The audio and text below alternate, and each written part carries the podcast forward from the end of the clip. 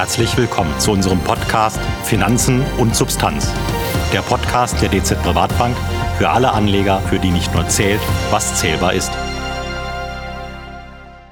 Auf der UN-Klimakonferenz in Dubai hat sich die Weltgemeinschaft letzte Woche zwar nicht auf das Ende der fossilen Energieträger geeinigt, aber zumindest auf den Ausstieg aus Öl und Gas. In der Abschlusserklärung ist auch das Ziel enthalten, die Kapazitäten der erneuerbaren Energien bis zum Jahr 2030 zu verdreifachen. Bis zuletzt haben die arabischen Ölförderstaaten die globale Abkehr von allen fossilen Energieträgern vehement abgelehnt. Dahinter stecken natürlich handfeste wirtschaftliche Interessen. In unserem heutigen Podcast sprechen wir über nachhaltige Geldanlagen, also über wirtschaftliche Interessen unter Berücksichtigung ethisch nachhaltiger Aspekte. Wir werden dabei auch der Frage nachgehen, wie gut sich nachhaltige Investments gegenüber dem breiten Markt schlagen und wo Chancen für das neue Jahr sind. Mein Name ist Peter Untersteller und mein heutiger Gast und Experte ist Christian Jecker. Christian ist einer unserer Portfolio-Manager und managt mit weiteren Kollegen unsere ethisch nachhaltigen Mandate. Herzlich willkommen, Christian. Hallo zusammen. Christian, seit wann managst du nachhaltige Mandate? Ja, das mache ich nun schon seit 15 Jahren. Angefangen hat das Ganze mit den Mandaten der Kirchenbanken. Mittlerweile sind aber auch andere Mandate, zum Beispiel für eine Umweltbank und viele andere individuelle nachhaltige Mandate dazugekommen. Du sprachst gerade die Kirchenbanken an. Der Beginn unserer ethisch nachhaltigen Mandate kommt ja genau aus der Nachfrage der beiden großen Kirchenbanken in Deutschland. Wann war der Beginn genau? Ja, das war schon im Jahr 2003. Ja, man kann sagen, die nachhaltige Geldanlage feiert dieses Jahr quasi ihr 20-jähriges. Angefangen hat es mit der Pax und KD Bank. Mittlerweile haben wir auch Mandate für viele andere Partnerbanken im nachhaltigen Umfeld. Ich sehe also, du bist der richtige Mann für unseren heutigen Podcast. Und für uns als DZ Privatbank ist nachhaltige Geldanlage kein Modethema, das in den letzten Jahren mit dem Klimawandel aufkam. Genau, Nachhaltigkeit ist nicht nur eine Modeerscheinung in unserer Welt, sondern ähm, es hat in den letzten vier, fünf Jahren ähm, viele Anbieter gegeben, die auf diesen Fahnenzug aufgesprungen sind oder besser gesagt von der EU über die Regulatorik dazu getrieben wurden. Für uns ist das ein Thema, welches wir schon sehr lange begleiten, lange bevor die EU das Thema für sich entdeckt hat. Zu uns, der genossenschaftlichen Finanzgruppe, passt das Thema auch hervorragend. Wir kommen aus dem Nachhaltigkeitsgedanken heraus. Man soll nicht mehr ernten, als man ursprünglich angebaut hat. Das Thema Nachhaltigkeit ist in nahezu jedem Leitbild jeder VR-Bank oder Kirchenbank oder Umweltbanken wie der GLS-Bank auch enthalten. Weiterhin ist die Idee der Organisation gemeinsamer Interessen in Genossenschaften, übrigens als erster deutscher Beitrag, vor sieben Jahren zum immateriellen UNESCO-Weltkulturerbe der Menschheit ähm, ernannt worden. Christian, bei deiner langen Expertise, was kostet es mich mit gutem Gewissen anzulegen? Nichts. Nichts? Nachhaltige Investments haben also keinen Performance-Nachteil gegenüber konventionellen Geldanlagen? Langfristig nein. Ich kann sogar sagen, dass nachhaltiges Investieren langfristig sogar einen kleinen Performance-Vorteil bringt. Dann hätte ich jetzt aber gerne auch den Beweis dafür. Ja, sehr gerne, Peter. Ähm, nehmen wir mal internationale Aktien und den gängigen MSCI World als Referenz. Es gibt in Bezug auf Nachhaltigkeit hier drei Unterarten. Den klassischen MSCI World, den MSCI World ESG und den MSCI World SRI. Seit Auflage des MSCI World SRI im Jahr 2017 hat dieser eine leichte Outperformance gegenüber dem breiten MSCI World erzielen können. Einige Metastudien haben mittlerweile das Thema Nachhaltigkeit und Rendite analysiert. Die Metastudie der Universität Hamburg ähm, von den Herren Busch, Bassen und Frieden analysierte ca. 2200 Studien. In ca. 90 Prozent dieser Studien bestand kein negativer, in der Mehrzahl der Studien sogar ein positiver Zusammenhang zwischen der Performance des Unternehmens und seiner nachhaltigen Ausrichtung. Im Jahr 2021 präsentierte das New York University Stern Center for Sustainable Business eine neue Metastudie, welche mehr als 1100 Studien und wiederum 27 Metastudien, wo auch wieder 1400 Einzelstudien dahinter hingen, die zwischen 2015 und 2020 veröffentlicht wurde. Hierbei wurde unter anderem die Krisenresistenz sowie die Geschäftsopportunitäten von Dekarbonisierungsstrategien festgestellt. Darüber hinaus zeigte sich durch die Analyse, dass ca. 86 Prozent der Studien bei den Investoren ergeben, dass nachhaltige Geldanlagen im Vergleich zu herkömmlichen Anlagen keinen negativen oder sogar einen positiven Zusammenhang haben. Achten Sie als Anleger ruhig auch darauf, dass die DNA der Finanzdienstleister, die ethisch nachhaltige Dienstleistungen anbieten, auch zu dem Thema passt. Findet sich hier Nachhaltigkeit zum Beispiel in Leitbildern wieder oder auch in vergangenen Publikationen? Vielen Dank, Christian. Das klingt sehr positiv und äh, sogar kein Performance-Nachteil, sondern eher ein Performance-Vorteil. Aber wie sah denn das jetzt in den letzten Jahren aus? Ja, in diesem Jahr ist der MSCI World SRI auch rund zwei Prozentpunkte besser als der breite MSCI World. Im Jahr 2022 hatte der normale MSCI, das muss man allerdings hier auch ähm, transparent kundtun, in der Tat besser performt. Hier sogar ein gutes Stück mehr Woran lag das? Das lag am Ukraine-Krieg, an den stark steigenden Öl- und Gaspreisen sowie an der extrem guten Performance von Rüstungsaktien. All diese Themen sind im MSCI World SRI nicht vertreten. SRI steht übrigens für Sustainable Responsible Investments. Ja, dann machen wir doch da gerade mal weiter bei, ähm, weil du gerade genannt hast, ja MSCI World SRI, Socially Responsible Index und dem MSCI World ESG. Ähm, wo liegt denn der Unterschied der beiden nachhaltigen Indizes? Der MSCI World ESG für Environment, Social und Governance steht. Das ESG lässt das Thema Best in Class zu. Es schließt also deutlich weniger Unternehmen aus. Der MSCI World ESG berücksichtigt nur ein geringes Maß an Nachhaltigkeitskriterien. Es stellt eine Art Nachhaltigkeit Light, kann man sagen, dar. Also ist es im Prinzip ganz wichtig, darauf zu achten, was sich hinter einer nachhaltigen Strategie im Detail verbirgt, oder? Ja, auf jeden Fall. Hinter nachhaltigem Investieren verstehen unterschiedliche Häuser unterschiedliche Dinge. Wie wir am Beispiel MSCI gesehen haben, ist es ein großer Unterschied, ob es sich um einen Mindestansatz oder einen dezidierten Nachhaltigkeitsansatz handelt. Und was machen wir in unserer Vermögensverwaltung? Wir liegen mit unseren ethisch nachhaltigen Vermögensverwaltungen näher am MSCI World SRI aufgrund unserer strengen Nachhaltigkeitskriterien als am MSCI World ESG.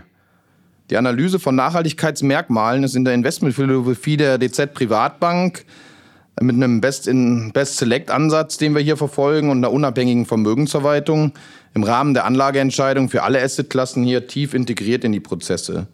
Der risikokontrollierte Investmentprozess beschäftigt sich mit physischen und transitorischen Nachhaltigkeitsrisiken, die als Faktoren der bestehenden Risikoarten zunehmend Bedeutung finden. Physische Risiken ähm, sind beispielsweise Extremwetterereignisse, Überschwemmungen oder Dürren. Transitorische Risiken wiederum ergeben sich aus den Folgen der nötigen Änderungen hin zu einem nachhaltigeren Wirtschaftssystem. Insgesamt umfasst unser nachhaltiger Investmentprozess den gesamten Anlageprozess, begonnen mit der Transparenz bei der Bewerbung ökologischer oder sozialer Merkmale in den vorvertraglichen Informationen vor Vertragsabschluss, das umfassende Regelwerk, die Tiefenanalyse zu Nachhaltigkeitskriterien unserer Investmententscheidungen, bis hin hinterher am Ende zum Nachweis unserer Versprechen im periodischen regulatorischen ESG-Reporting. Er schließt mit der Überprüfung der Renditechancen, was natürlich auch wichtig ist, aller potenziellen ESG-fähigen Investments durch die Portfolio-Manager für die finale Allokationsentscheidung. Ist es für unsere Anleger ähm, komplett transparent, was wir tun und wie wir die Werte, die wir reinnehmen, ins Portfolio selektieren? Ja, wir bieten unseren Kunden transparente, nachhaltige Vermögensverwaltung an. Im jeweiligen Investmentprozess sind entsprechende Positiv- und Negativkriterien verankert. So werden im Analyseprozess eine Vielzahl an ESG-Parametern betrachtet. Hierbei leitet uns die Erfüllung der Vorgaben der EU bezüglich nachhaltiger Geldanlagen. Hier ist erstens zu nennen die Berücksichtigung negativer Auswirkungen auf Nachhaltigkeitsfaktoren, die sogenannten PIs, Principles of Adverse Impact, die Offenlegungsverordnung und die Taxonomieverordnung. Dabei untermauern wir unsere langjährige Expertise mit der umfassenden Datenbasis, was wichtig ist unserer Meinung nach eines unabhängigen Nachhaltigkeits-Research-Anbieters, Moody's, mit dem wir hier schon sehr, sehr lange, seit vielen Jahren auch zusammenarbeiten und hier auch Vergleiche mit anderen unabhängigen Research-Anbietern in der Vergangenheit durchgeführt haben und ständig neu durchführen und immer gucken, wo ist hier der beste Datenanbieter. Ja, prima. Ich will dann nachher nochmal ähm, dezidiert auch nachfragen nach der Auswahl, äh, was wir da tun, wie wir auswählen. Ich würde nur jetzt gerne nochmal zurückkommen zur Performance, ähm, weil du hast ja eben auch so ein paar äh, Risikothemen angesprochen. Worauf führst du es zurück, dass nachhaltige Geldanlagen sogar eine etwas bessere Performance haben als nicht nachhaltige Geldanlagen? Ja, das liegt an der Risikoreduktion. Wir vermeiden hier mit der Investition in nachhaltige Unternehmen natürlich auch Risiken. Nehmen wir mal das Beispiel aus der Ölindustrie, das Bohrunglück im Golf von Mexiko, das Deepwater Horizon ähm, damals stattfand und ähm, beträchtliche Kosten nach sich gezogen hat. Hieran können wir uns noch alle erinnern. Das hatte das Ölunternehmen BP, wenn ich mich recht erinnere, rund ähm, 40 Milliarden US-Dollar gekostet für die Beseitigung der Schäden für Strafzahlungen, mal von der Reputation, die ja kaum messbar erscheint, mal ganz abgesehen. Wenn ich als Unternehmen nachhaltiger unterwegs bin, dann vermeide ich solche Risiken. Das hier wäre dann zum Beispiel ein Beispiel für die Umweltrisiken. Ein weiteres Beispiel war VW und der Dieselskandal. Das war ein massiver Verstoß gegen Governance-Regeln, also die gute Unternehmensführung. Auch hier wurden Milliarden vernichtet. In beiden Fällen gingen die Aktienkurse zunächst stark in den Keller oder belasteten damit die Performance. Es macht also hier auch durchaus aus ökonomischen Gründen Sinn, sich für die Ökologie zu entscheiden.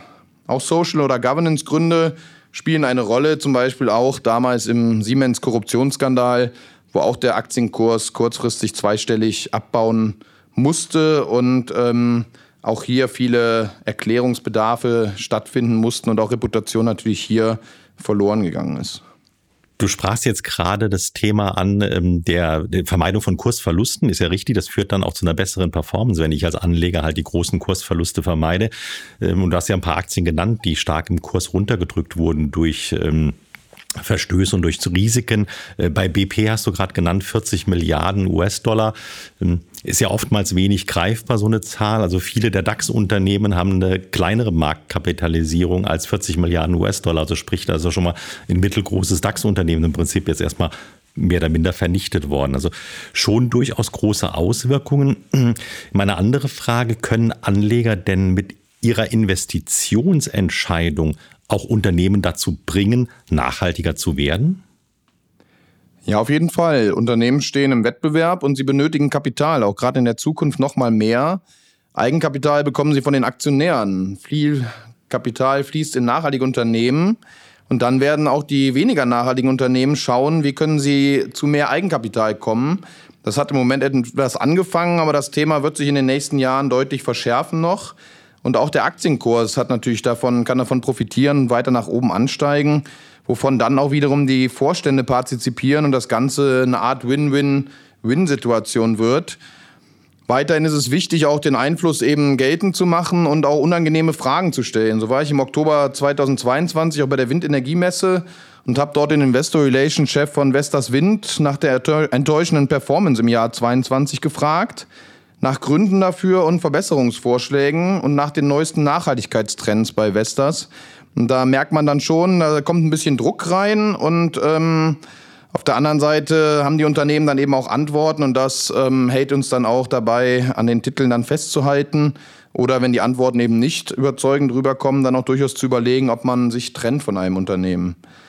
Zusätzlich können Kapital ähm, von Unternehmen verwendet werden, um den Transformationsprozess hin zu mehr Nachhaltigkeit auch selber proaktiv zu gestalten und nach vorne zu bringen oder um Gelder in Forschung und Entwicklung von nachhaltigen Projekten, Innovationen oder nachhaltige Energien im Ausbau ähm, entsprechend noch mit nach vorne zu bringen, um dann im Prinzip das Ganze ja auch in den großen Kontext zu stellen, die Erderwärmung zu reduzieren. Und ähm, das hat man ja auch an der UN-Klimakonferenz gesehen, die sehr bewegenden Worte hier von Anne Rasmussen aus Samoa, die eben hier auch nochmal einen dringenden Appell aufgrund der Zeit und der Notwendigkeit von Maßnahmen hier nochmal ganz klar rübergebracht hat. Also kurz gesagt, ja, Anleger haben mehr Macht, als sie oft denken und ähm, sollten da auch durchaus Gebrauch von machen. Und jeder Euro, der in die richtige Richtung geht, ist hier schon positiv und natürlich die Gespräche mit den Unternehmen dann im ganz Konkreten natürlich auch. Ja, Christian, du hast mal zu mir gesagt, ähm, wenn keiner nachhaltig investiert, dann wird sich auch nichts verbessern. Jetzt könnte ich einen Umkehrschluss bilden und sagen, jetzt stehen wir ja auch so am Jahresende und viele Leute nehmen sich ja was, was vor fürs nächste Jahr. Jetzt könnte man sich auch vielleicht fürs nächste Jahr vornehmen, mal ein bisschen mehr an das Thema Nachhaltigkeit auch bei der Geldanlage zu denken. Das wäre dann ein richtiger Weg, oder? Ja, auf jeden Fall. Also das, gerade weil es keine Performance kostet, und es auch ein Thema für die Zukunft ist. Also es ist immer schwierig zu greifen, weil das Thema Nachhaltigkeit ist im Prinzip heute schon zugegen, aber die Auswirkungen wird man erst in einigen Jahren spüren. Dadurch ist es schwierig zu greifen und macht das Thema damit natürlich auch schwierig. Kann ich auch sehr gut nachvollziehen, dass da jeder Einzelne auch ähm, eine gewisse Hemmschwelle hat und vielleicht noch gar nicht merkt, ähm, wie dramatisch es teilweise aussieht. Hier hatte ich das Glück, mal Herrn Plöger in einem Vortrag auch zu hören. Und der hat diese Dramatik schon nochmal auch ausgedrückt, ähm, dass wir im Prinzip zwei vor zwölf haben und nicht mehr fünf vor zwölf und ähm, es auf jeden Einzelnen noch ankommt, was Gutes zu tun. Und dann wird man auch wieder Menschen finden, die man damit mit ansteckt und die mitgehen. Und man muss dabei nicht als Moralapostel auftreten, sondern einfach als jemand, der positive Gedanken hier mit reinbringt und ähm, das Ganze mit nach vorne bringt. Und ich glaube, viele von Ihnen, die vielleicht Kinder haben oder ansonsten im Umfeld das mitbekommen, die bekommen schon mit, dass das Thema Nachhaltigkeit auch in der in der Lehre heutzutage ist, im Alltag immer wieder auftaucht und ähm, die Fragen da auch gestellt werden, auf die wir dann auch Antworten geben müssen und irgendwo in den Spiegel gucken müssen und sagen, das haben wir zum Teil mit zu verantworten gehabt. Ja, bin ich voll bei dir. Du hast Herrn Blöger angesprochen, äh, wahrscheinlich Sven Blöger, der, der Wetterexperte, ne, meinst du? Mhm, genau. Ja, ja, okay, alles klar, dann bin ich da gerade auch abgeholt, weil ich musste gerade überlegen, an wen du jetzt dachtest an der Stelle. Nee, genau. Ähm, aber da sieht man es ja, genau. Es sind, ähm, du, du sprichst es ja auch an, es ist oft Auswirkungen, die erst längerfristiger ähm, da sind, aber auf der anderen Seite muss ich jetzt sagen, wenn ich jetzt investiere, investiere ich ja auch nicht auf Sicht von drei Monate, gerade wenn es auch bei der Aktienanlage geht, dann investiere ich ja eher auf Sicht von fünf Jahre oder mehr. Also bin ich an dem langfristigen Thema, dann passt auch Nachhaltigkeit äh, meines Erachtens auch super gut dazu. Genau, das, das sehe ich auch so, ja. Ja, komme ich mal zurück, bitte ein bisschen mehr auf dein, dein Portfolio auch oder die Portfolios, die du und deine Kollegen managen. Welche Branchen sind denn bei dir äh, im Portfolio ausgeschlossen und warum sind die ausgeschlossen? Ja, also wir haben die Branchen ähm, Rüstung ausgeschlossen, Tabak ausgeschlossen und ähm, fossile Energien ähm, bis auf einen kleinen Grundanteil auch ausgeschlossen und ähm, sehen uns da ganz klar als Vertreter der neuen Technologien und der neuen Wege, die hier eingeschlagen werden. Und da passen diese anderen Themen nicht rein.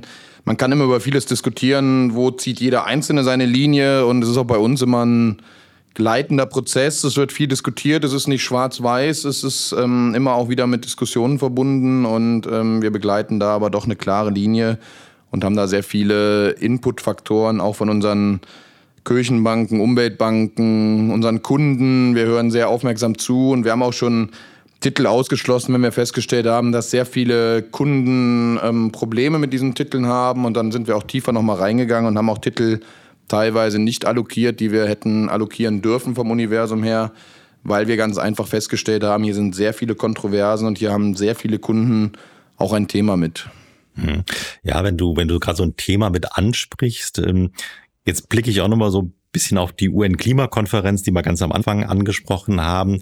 Ähm, jetzt haben wir auch eine Vereinbarung in der, in der EU. Ich gehe jetzt so ein bisschen zur Atomenergie. Da gibt es ja auch so unterschiedliche Sichtweisen. Die Befürworter, wie zum Beispiel Emmanuel Macron, der französische Staatspräsident, der argumentiert ja sehr gerne mit der CO2-Neutralität von, von Atomstrom.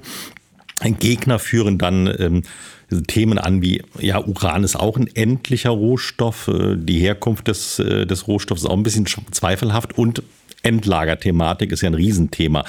Ähm, ich selbst, und da mache ich jetzt keinen Hehl drum, bin, bin Gegner äh, von Atomstrom bei mir kommt zu all den Argumenten auch immer noch der, der Risikomanager in mir durch. Also sprich, im Normalfall passiert zwar nichts bei einem Atomkraftwerk beim Betrieb, aber wenn, dann sind die Auswirkungen auf die Umwelt einfach zu groß, wie wir auch bei ähm, Tschernobyl gesehen haben, wie wir bei äh, Fukushima gesehen haben.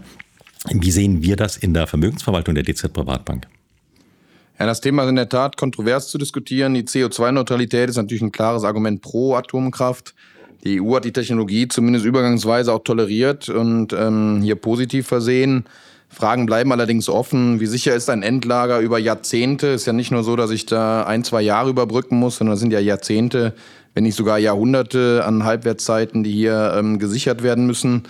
Und es sind Atomkraftwerke in Bezug auf Anschläge und in Bezug auf die Wasserthematik, die ja auch ein großes Thema ist, ähm, wozu wir ja auch uns an anderer Stelle schon geäußert haben. Herr Bielmeier da ja auch ein intensiver Vertreter ist, ich glaube auch schon einen Podcast oder ähm, einen Blog zu dem Thema ja auch verfasst hat.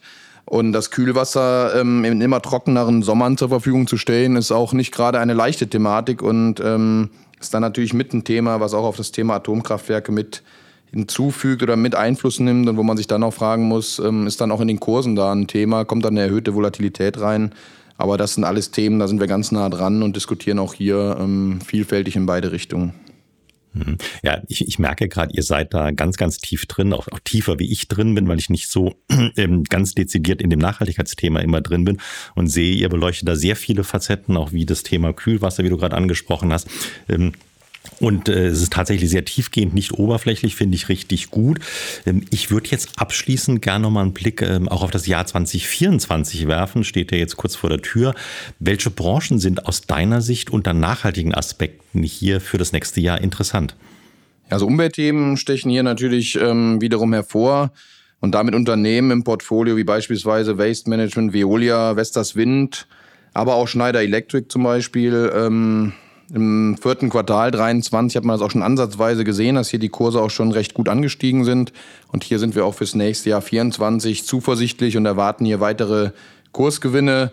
Gesundheitsthemen sind unserer Meinung nach bedeutsam, repräsentiert durch Unternehmen hier wie Denneher, Dexcom oder Essilor zum Beispiel und auch ähm, Finanzdienstleistungstitel wie eine Allianz, wie eine AXA, eine Deutsche Börse oder eine Hannover Rück sind hier Titel, die unserer Meinung nach auch eine gute Zukunftserwartung im kommenden Jahr haben und ähm, die wir ebenfalls hier allokiert haben.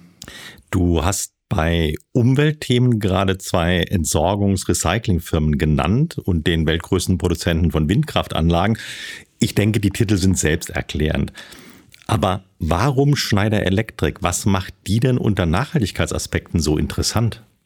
Ja, also Vestas Wind ähm, sticht durch das weltweit größte Forschungs- und Entwicklungszentrum für Windenergie hervor und durch das ambitionierte Ziel, zum Beispiel bis 2030 CO2-neutral zu arbeiten. Aber eben auch die Schneider Electric hat hier viel Positives zu bieten. Das Unternehmen ist beim Internet of Things aktiv, beim IoT abgekürzt, also der industriellen Automatisierung, Steuerung und Überwachung von Maschinen in der Industrie, in Gebäuden und so weiter, sowie im Bereich der Energieverteilung aus Mittel- und Niederspannungsnetzwerken hin zum Endverbraucher. Schneider Electric ist übrigens eins ähm, der 13 besten Werte in, bei Moody's aus insgesamt über 4600 gewateten Unternehmen. Der Wert weist im Bereich Umwelt doppelt so viele ESG-Punkte zum Beispiel auf wie der Branchendurchschnitt. Also nicht wie der schlechteste, sondern wie der Schnitt der anderen in diesem Bereich. Das liegt hier am Voranbringen des Themas Stromverteilung sowie der Netzwerktechnik. Diese Facetten sind ähm, sehr interessant beim Umbau hin zu erneuerbaren Energien. Schneider Electric hat übrigens auch den deutschen Nachhaltigkeitspreis in der Kategorie Transformationsfeld Klima im vorletzten Jahr gewonnen und wird für seine ganzheitlichen digitalen Internet of Things Lösungen ähm, die nachhaltiges Wirtschaften ermöglicht, ähm, hier besonders positiv hervorgehoben. Und auch die Umweltstrategie, die langfristig und klar formuliert ist, zur Reduktion des eigenen CO2-Fußabdrucks ähm, ist ganz klar abgezeichnet und mit einer klaren Struktur versehen. So waren 2020 bereits 80 Prozent des Energiebedarfs aus Erneuerbaren gedeckt worden. Bis 2030 sollen es gemäß des Programms Schneider Sustainability Impact sogar 100 Prozent sein. Und bis 2050 sollen alle Lieferketten vollständig emissionsfrei sein. Das heißt, man geht hier sogar noch einen Schritt weiter und übt hier auch Druck. Wir hatten es vorhin im Zusammenhang mit Investor auf Unternehmen, aber auch Unternehmen auf Lieferketten kann natürlich einen gewissen Druck ausüben und hier dazu beitragen, dass der Gesamtprozess besser wird und ähm, hier Fortschritte erzielt werden. Weiter ist das Thema Circular Economy sehr bedeutsam für Schneider Electric. Hier war ich auf der ähm, K19 damals in Düsseldorf auch, wo man sehr, sehr viele Unternehmen auch sehen konnten, die im Bereich Circular Economy damals schon Grundsteine gelegt haben. Da war Schneider Electric auch schon vertreten und mittlerweile natürlich noch durch deutlich weitere Fortschritte und hier das Recycling von ähm, ja, Produkteigenschaften und Materialien auch in der Zukunft. Weiter wurde Schneider Electric auch beim Weltwirtschaftsforum in Davos 21 zum nachhaltigsten Unternehmen der Welt sogar gekürt. Und Schneider Electric gehört zu den Early Adoptern. Das heißt, ähm, das Unternehmen veröffentlichte bereits 2005, also vor fast 20 Jahren, einen ersten detaillierten Nachhaltigkeitsbericht. Das war wirklich ein Novum. Das gibt es eigentlich kaum in der Zeit. Das fing dann erst so ab 2010, 2011 bei den meisten Unternehmen überhaupt erst an. Und im Nachhaltigkeitsbericht von 2022 verweist das Unternehmen auch darauf, dass es zum Beispiel den Kunden des Unternehmens ermöglicht, 90 Millionen Tonnen CO2 einzusparen im letzten Jahr und mittlerweile 45 Prozent der firmeneigenen Verpackungen ohne Einwegplastik auskommen. Also hier einige sehr erfreuliche Milestones, die hier das Unternehmen erzielen konnte. Ich bin, bin beeindruckt ähm, über, über dein Wissen und über diese, diese Detailtiefe in den, in den Unternehmen und auch, das freut mich auch wieder, ähm, dass halt Unternehmen wahnsinnig nachhaltig sind, ähm, die man auf den ersten Blick gar nicht so erkennen würde. Ne, wie zum Beispiel eine Schneider Elektrik, die die meisten einfach aus dem Elektronikbereich kennen. Aber du hast ja schön angesprochen, auch mit Transformation, mit Netztechnik und allem, was kommt. Im, im Bereich Gesundheit hast du gerade äh, Danaher und Dexcom erwähnt. Ähm, Dexcom, sondern Zuhörerinnen und Zuhörer sicher auch bekannt über das Thema äh, Diabetes und speziell diese kontinuierliche Glukosemessung. Danaher ähm, ist auch vielleicht noch bekannt. Äh, die machen medizintechnische Geräte. Eher unbekannt ist der, der dritte Titel, den wir im Portfolio haben, den du genannt hast, die Essilor Luxottica. Was macht Essilor denn so spannend unter Nachhaltigkeitsaspekten? Ja, Essilor Luxottica ist im Megatrend Demografie und Gesundheit aktiv. Sie stellen Brillengläser, Linsen und Brillenfassungen her. Gemeinsam kommt das 2017 fusionierte Unternehmen auf über 30 Prozent Marktanteil. Das Unternehmen ist durch seine Brands, ähm, was man zunächst aus dem Unternehmensnamen nicht raushört, aber jeder von Ihnen wird wahrscheinlich schon mal Ray-Ban, Oakley gehört haben. Das sind ähm, zwei Marken von vielen anderen, die das Unternehmen ähm, im Sortiment hat und wo es natürlich auch eine gute Preissetzung hat, eine Art Oligopol und ähm, da natürlich dann auch Geld verdienen kann und trotzdem auch nachhaltige Themen nach vorne bringen. Das Unternehmen belegt Platz drei im Sektor und übertrifft die Durchschnitte in allen drei Bereichen Umwelt, Soziales und Governance und liegt übrigens nur einen Punkt hinter dem zweitplatzierten Wert, ähm, also Nova, die wir auch im Portfolio haben und ähm, die auch sehr nachhaltig ist. Das Unternehmen ist vorbildlich in den Bereichen Circular Economy, bezüglich Müllvermeidung, Recycling und ähm, weist eine nachhaltige Strategie auch über die nächsten Jahre aus, auch konkret gefasst. Und das ist auch ein Punkt, der hier positive Punkte bringt. Zum Weiteren ist es so, dass ähm, das Unternehmen sich in der höchsten Kategorie bei den SDGs gemäß Moody's ähm, befindet, also hier die Sustainable Development Goals der UN auch mitverfolgt und hier positiv ähm, Impact ausüben kann. Essilor Luxottica engagiert sich weltweit und in Deutschland für gutes Sehen, organisiert für benachteiligte Menschen Sehtests und stellt hier Korrektionsgläser zur Verfügung. Im Zentrum stehen dabei ähm, die Special Olympics, ähm, womit ähm, gesponsert und unterstützt wird. Seit 2004 ist hier das Unternehmen bereits aktiv und unterstützt hier geistig und mehrfach behinderte Athleten im Rahmen des umfassenden Gesundheitsprogramms Healthy Athletes. Soziales Engagement zeigt Essilor zudem alljährlich im Oktober mit zahlreichen Aktionen. Im Oktober findet am 10. Oktober konkret der Welttag des Sehens statt. Und ähm, zusätzlich engagiert sich das Unternehmen mit Screenings, ähm, die das Unternehmen hier mit Fachschulen in SOS-Kinderdörfern veranstaltet.